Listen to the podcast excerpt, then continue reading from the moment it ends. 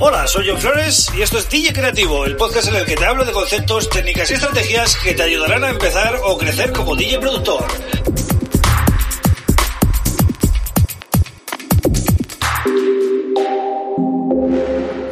Hola, bienvenido, bienvenida a DJ Creativo. Este es el episodio número 3 y mi nombre es John Flores. Eh, vamos a empezar con los conceptos básicos ya del DJ productor, ¿no?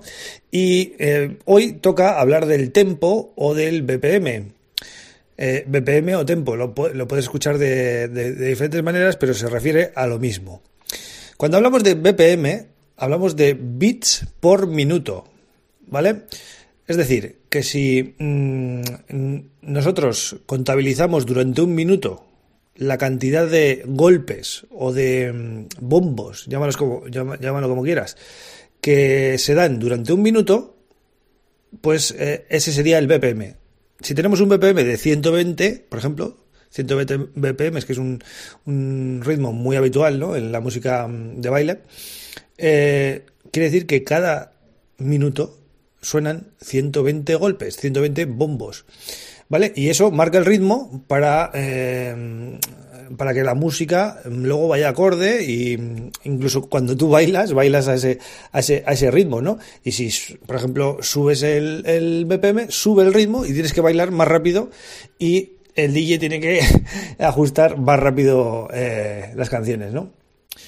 Entonces, bueno, básicamente es esto, ¿no? Explicado de una manera bastante, mm, bueno, coloquial, ¿no? Pero yo creo que se ha entendido. Podría terminar el programa y decir, ya está, este es el, el BPM. Ya sabéis lo que es el BPM. Pero bueno, voy a hablar un poquito más eh, y voy a tocar eh, ciertas, ciertas cositas, eh, ciertas, ciertos detalles que, que son interesantes, ¿no?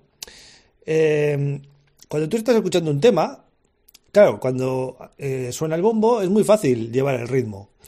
Pero si, por ejemplo, ese tema eh, entra en lo que llamamos em, en el break o en el parón de la canción, ahí sigue habiendo un bombo, aunque no se escuche.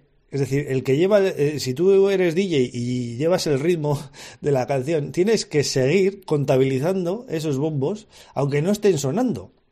¿Vale? Eso es un detalle importante que, porque mucha gente, claro, en el momento que deja de sonar el bombo, pierde un poco eh, el ritmo, ¿no?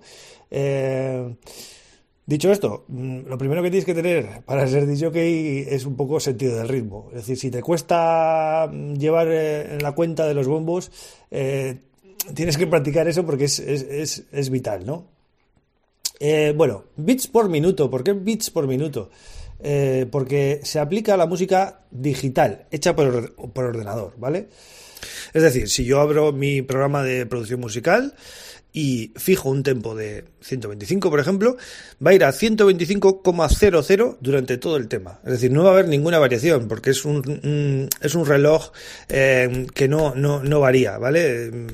Es, lleva, lleva siempre el mismo ritmo. En cambio, si es un tema grabado en vivo, es decir, que el ritmo lo lleva un batería. Eh, es muy difícil que el batería mantenga el ritmo como si fuera una máquina. Es decir, va a haber momentos en que de repente acelere y se ponga a 120 eh, a 120,7 otros momentos pues incluso eh, se ralentice un poquito y es decir no va a ir el golpe clavado a donde correspondería vale y también pasaba esto con los equipos analógicos que quizás pues eh, eran difíciles de sincronizar.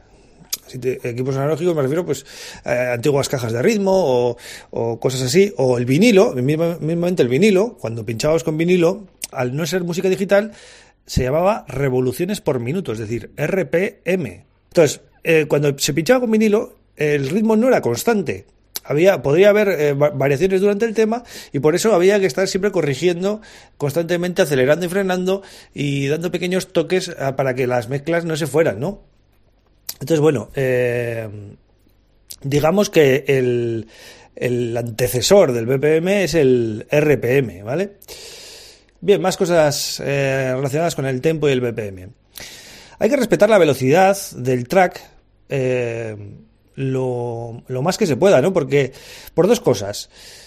Primero, porque si lo aceleramos mucho con respecto a su BPM original, le estamos quitando, digamos, eh, la, intención que el productor ha tenido con ese tema. Igual suena demasiado eh, rápido y los instrumentos que utilizados no tienen esa, esa coherencia o, o, ese impacto que buscaba el productor, ¿no? Entonces hay que subir o bajar los, los, temas eh, con, con, cuidado, ¿no? Y siempre, siempre, siempre que se suba o se baje los temas de su tempo original, siempre hay que usar el, el, bueno, el key-look o bloquear el, el, tono, ¿no? ¿Por qué? Pues porque si no, si subimos la velocidad y no bloqueamos el, tono, vamos a conseguir el temido efecto pitufo, ¿vale? En las voces, por ejemplo. Si os acordáis, en los años 90, las cantaditas, ¿no? Y todas estas historias. Eh, claro, ¿por qué sonaban tan agudas las cantaditas? Porque eh, con los vinilos no se podía bloquear el, el tono, ¿no? Entonces, claro, una canción, o sea, una cantante que estaba cantando perfectamente a su tono, eh, lo que hacías era subirle el pitch un montón, subirle el tempo un montón, entonces al final te quedaba una voz aguda, pitufera, pero que incluso tenías un canto, ¿no? A la gente le gustaba.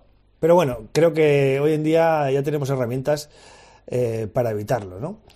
Bien, otro elemento relacionado con el tempo y el BPM es el pitch. El, pitch es ese potenciómetro, fader, llámalo como quieras, que te encuentras en los CDJs y que también había en los platos de vinilo, ¿vale? Suele estar a la, a la derecha y eh, si bajas estás si, subes hacia arriba estás bajando el BPM y si bajas hacia abajo estás subiendo el BPM, ¿vale? Entonces, eh, eso es el, el pitch, ¿vale? Y el pitch bend es un término que se usa sobre todo en, en software digital o en Tractor, por ejemplo, lo, lo, vais a ver. El pitch bend sería lo equivalente a acelerar y frenar la fuente de sonido, en este caso el, el track o, lo que tengáis, ¿no? Bien, vamos a hablar ahora de estilos y de los BPMs más comunes en esos, estilos, ¿no? Eh, tenemos que el hip hop más o menos parte de unos 80 BPMs. A ver, esto es variable, depende de qué tema, puede ser de 90 o de 100 o, no, pero por poner, eh, por situar un poco, ¿no? Hip hop y rap andarían sobre los 80. El reggaetón parte de los 80, pero puede llegar hasta los 105, por ejemplo. Eh, el down tempo y la electrónica así variada, podríamos situarla entre los 90 y los 110. ¿Vale? El house y techno de club más, más habitual suele ir entre los 120 y los 125. El EDM mm, más o menos parte de los 128. Luego habría otra modalidad de techno, que es el hard techno, que iría de 130 hacia arriba. Y, y luego tendríamos, por ejemplo, el trance, que va de 135 140 eh, y de ahí más o menos, ¿no? O hard dance también, esos van ya de, sobre los 140. Eh, no sé si me deja alguno. Bueno, el trap, el trap eh, es curioso porque depende qué, qué, tema, vais a ver que puede estar o a 80 BPM o a 160 BPM. Si tú mezclas un tema de 160 con uno de 80, va a ir bien. Simplemente que mm, han metido un bombo entre medias, entonces contabiliza el doble de bombos. ¿Vale? Pero realmente eh, es el mismo ritmo, ¿vale? El trap es un, es un estilo curioso. El drum and bass también suele pasar también esas cosas, eh, de, duplicar el ritmo, ¿no? Y luego, eh, para finalizar ya el episodio de hoy, os voy a decir cómo saber el BPM de un tema. Pues muy sencillo, hay páginas web, os voy a dejar cuatro páginas web en, johnflores.pro, buscáis el episodio número 3, que es este, y ahí vais a ver los links a cuatro páginas web donde podéis entrar, ponéis el título del tema que queráis y os va a decir automáticamente el BPM y así pues vais practicando un poquito todo lo que hemos estado comentando. Sin más, muchas gracias por haber estado ahí en este episodio número 3. Si tenéis cualquier duda ya sabéis, johnflores.pro, formulario de contacto y me mandáis un mensajito, ¿vale? Mañana seguimos. Un abrazo, chao.